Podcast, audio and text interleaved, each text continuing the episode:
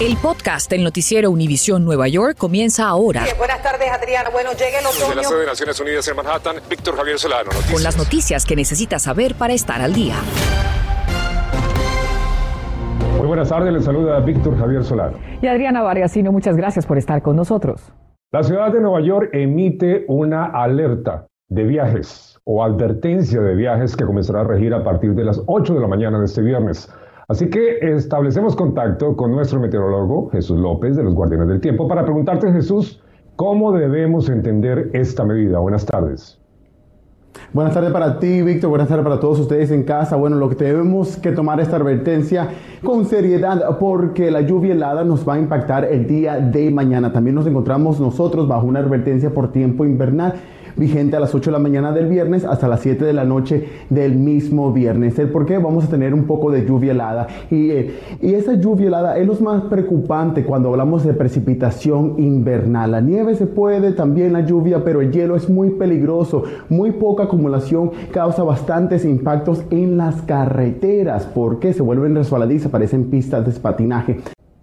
Claro que sí, Jesús, muchísimas gracias. En menos de una semana, Dos sospechosos incendios se desataron dentro de los vagones de la línea 1 del subway en la ciudad de Nueva York. Y nuestra Berenice Garren nos cuenta qué fue lo que pasó y cómo estos sucesos representan ahora una nueva preocupación para los usuarios.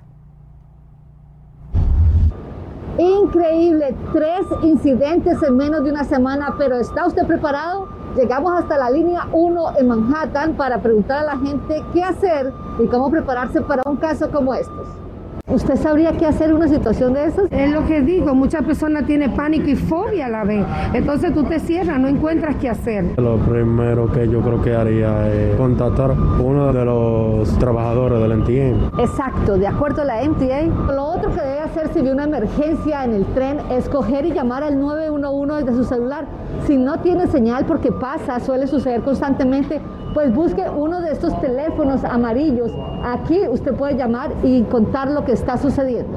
Y estos son los puntos de ayuda que han instalado en casi todas las estaciones. Aquí usted puede fácilmente marcar el botón rojo para emergencias, el verde para información y dar el número en el que se encuentra, 1891. Y ellos saben exactamente dónde usted está ubicado.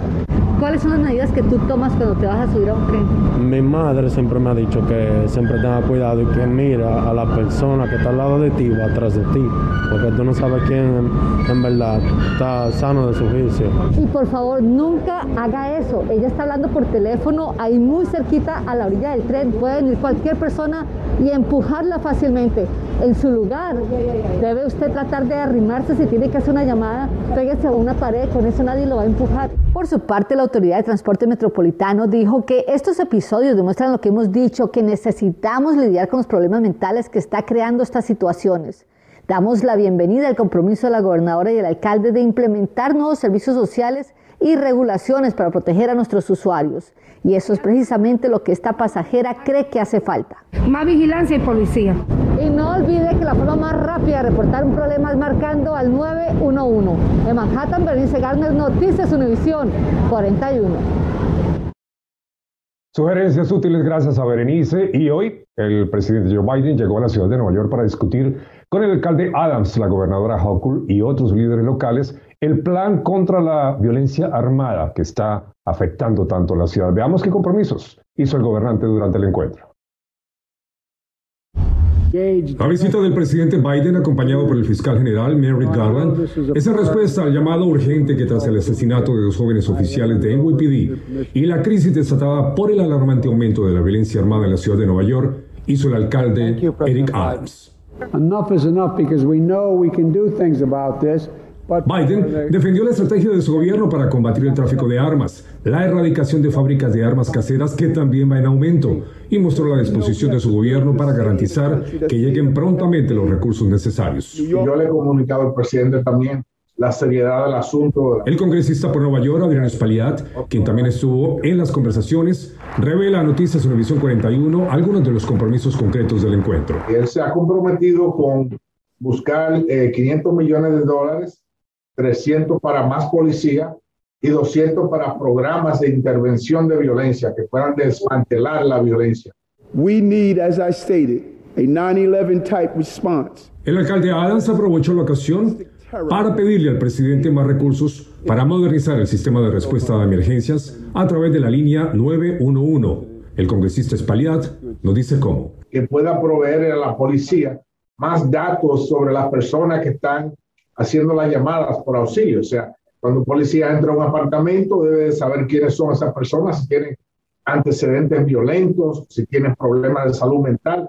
Todo eso se puede conseguir antes que el policía entre a una escena donde puede haber peligro. El plan del alcalde Adams contra la violencia armada en la ciudad de Nueva York contempla el refuerzo de la presencia policial en las calles y uno que desata polémica, la reactivación de una unidad anticrimen a la que activistas comunitarios temen, porque según dicen tendría como objetivo de sus operaciones a jóvenes de las minorías. Consultamos a líderes de dos conocidas organizaciones comunitarias en Nueva York sobre los resultados concretos que esperan de la reunión del presidente Biden con los gobernantes de la ciudad y el estado en la lucha contra la violencia armada. Estamos hablando de estudiantes que no pueden completar la, escuela, que han estado en sus casas, que se han visto rezagados. So, continuar invirtiendo en programas comunitarios que le den a nuestra juventud la oportunidad de continuar eh, desarrollándose. Vamos, vamos a recibir esos recursos para programas para niños de verano y otros programas comunitarios para tener mejores relaciones con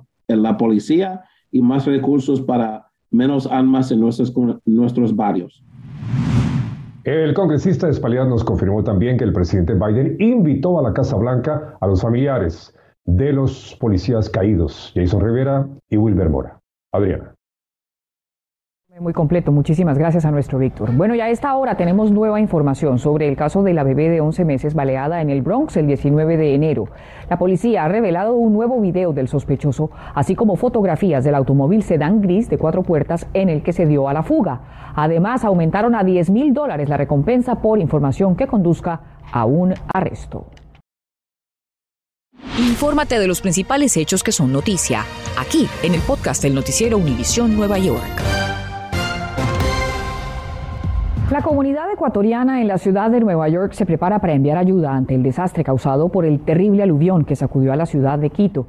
Y nuestro Gary Merson se trasladó hasta Jackson Heights, en Queens, en donde nuestra gente une sus esfuerzos para hacer esto posible. Adelante, Gary, cuéntanos.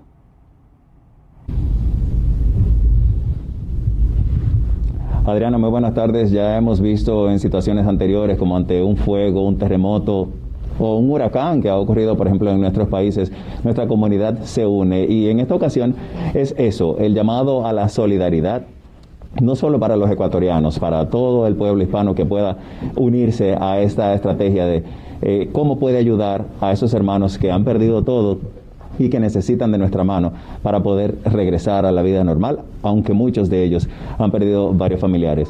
Por eso llegamos a la Alianza Ecuatoriana Internacional. De hecho, su eslogan es Hermanos dando la mano y en eso consiste. Por eso hay un salón en espera de varios líderes comunitarios que van a tratar este tema para en lo adelante saber en qué va a consistir la logística. Me hago acompañar de Walter Sincher, un líder de esta organización. ¿Qué es lo más reciente que han obtenido? Sabemos que ha habido eh, unos 26 muertos, más de 50 heridos. ¿Qué es lo más reciente que han sabido de su país y cómo se están organizando. Así es, es una, es una tragedia, una lástima que aparte de los muertos todavía hay desaparecidos. Las emergencias que tanto el gobierno seccional, que es el municipio, está tratando de ayudar, es tratar de eh, que las personas regresen a sus hogares. Eh, tienen que hacer reconstrucciones, tienen que hacer eh, una vez más casas nuevas para un promedio de tres o cuatro familias y infinidad de cientos de miles de pérdidas. Lo, a lo que nosotros compete es al, a las personas, a las familias que lo han perdido todo. Es por eso que queremos llegar con una partecita de ayuda de parte de la comunidad migrante, empezando aquí en Queens, Nueva York, y una invitación a todos los migrantes, no solamente de Estados Unidos, sino del mundo, a dar esa mano al, al hermano en necesidad. Bien, muchas gracias. Nosotros le actualizaremos cuáles serán las vías para usted poder ayudar. En vivo desde Queens, retorno con ustedes. Momento de ser solidarios y ahora nos vamos con nuestro meteorólogo, una vez más Jesús López de los Guardianes del Tiempo. Jesús, hemos visto que ya está lloviendo en algunas áreas, pero ¿en qué momento vamos a ver esa llamada mezcla invernal? ¿Qué tal? Estamos vigilando el tiempo ya que este frente frío va a desplazarse por nuestra área lentamente y como se va a desplazar lentamente nos va a dejar de una posible dos pulgadas de lluvia de acumulación, pero el riesgo cabe en el, en el fluido de las temperaturas, porque ya a la una y media de la tarde es donde gira esa gira, ese torno de lluvia, a más que todo mezcla invernal para el área triestatal. Toda la columna de la base de la nube hasta la superficie no va a estar en el punto de congelación y es por eso es que vamos a tener esa, precipitación mixta, porque van a haber varias uh, etapas de la columna de aire que se va a mantener por encima del punto de congelación. Ya después de las 7, 8 de la mañana se torna a agua nieve, esa lluvia helada y es por eso que existe ese riesgo o advertencia por tiempo invernal en nuestra área porque pocos acumulados de hielo causan contratiempos en las carreteras y también en las aceras. Se les recomiendo mañana ponerse botas o zapatos adecuados para caminar en las carreteras porque van a estar bien resbaladizas si no se encuentran tratadas esas carreteras. Y después, ¿qué pasa? Esta lluvia helada llegan algunos copos de nieve en el área metro y también para el estado jardín. Regreso contigo, Adriana. Ya entonces todos advertidos a tener mucho cuidado. Gracias, Jesús. Bueno, y el cáncer de seno es el tipo de cáncer más común entre las mujeres latinas y expertos insisten que detectarlo a tiempo le podría salvar la vida. Conversamos con una sobreviviente de la enfermedad y una doctora. Doctora, bienvenida a Univisión. ¿Por qué las mamografías salvan vidas? Bueno, la detección temprana salva vidas y cuando hablamos de cáncer de seno sabemos que la herramienta más confiable para detectar un cáncer de seno a tiempo es la mamografía. Es la prueba de cernimiento por excelencia Sabemos que estamos en el mes del amor y queremos exhortar a todas esas mujeres a amarse ellas mismas, regalándose salud y una prueba a tiempo salva vidas. Eh, me estaba cambiando mi ropa para, ponerme ropa de dormir y cuando me quité el brasier encontré un, este, bulto. Y como tengo una familia historia de, de cáncer de seno, porque mi mamá se murió y lo tenía por nueve años, fui a hacer, llamé a mi doctora y hice una cita. Después que hicieron la mamografía, me tenían que hacer un sonograma. Entonces, unos cuartos días después, me dieron resultados que era positivo. So, no esperé, ya llamé al cirujano y hice una cita. Me hicieron la cirugía un mes después y gracias a Dios hoy día estás eh, fortalecida, saliendo y ganando esta batalla. Gracias a Dios, sí. Eso lo celebramos. Y la ayuda de mi familia, estoy aquí. ¿Cuál sería tu mensaje, Mili, para las mujeres hoy día? No, no espere que se chequen y si encuentran algo, si no está seguro, llame a su doctor o doctora. Aparte de hablar con su médico, también para más información sobre ¿Dónde puede ir? Puede llamar a, la Sociedad Americana contra el Cáncer al 1-800-227-2345. 1-800-227-2345. Pero es importante que hable con su médico también para accesar los servicios a tiempo. Sigamos entonces hablando de la salud de las mujeres, mucho más cuando comprometen su fertilidad. Y es que según nos va a contar nuestra compañera Damaris Díaz, hay algún tipo de enfermedades que van en aumento y que todavía podrían controlarse.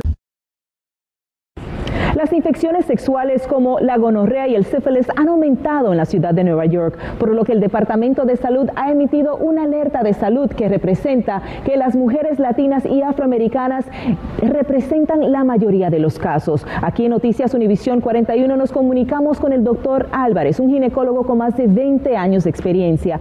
Doctor, ¿por qué este aumento en estos momentos? Estas enfermedades que antes pensábamos que estaban controladas eh, han aumentado por un múltiplo factor o sea, eh, la pandemia, eh, eh, la transmisión sexual que, muchas personas no se dan cuenta, especialmente cuando son jóvenes y tienen diferentes parejas. Según datos de la ciudad de Nueva York, el 58% de los casos de gonorrea y el 57% en los casos de sífilis en la primera mitad del 2021 representan a las mujeres afroamericanas o latinas.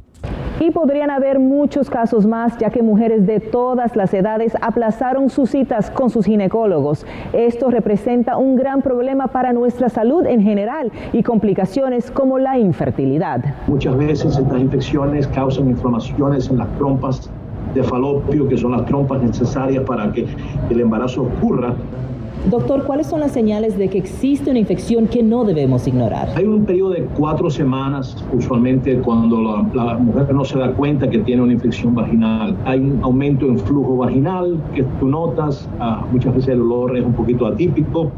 Eh, puedes tener sangramiento, puedes tener dolor pélvico, especialmente cuando tienes eh, eh, sexo, puedes tener quemazón, puedes ver lesiones en la piel de la vagina. Algunas mujeres sienten vergüenza, doctor, de hablar de estas infecciones sexuales incluso con su médico y terminan automedicándose. ¿Cuál es el peligro de la automedicación? Lo que yo te puedo decir que cuando la persona se automedica, el nivel de complicaciones es más alto cuando sucede algo. Los expertos, es importante hacerse las pruebas de gonorrea, sífilis y otras infecciones sexuales al menos una vez al año. Reportando para Noticias Univisión 41, soy Damaris Díaz.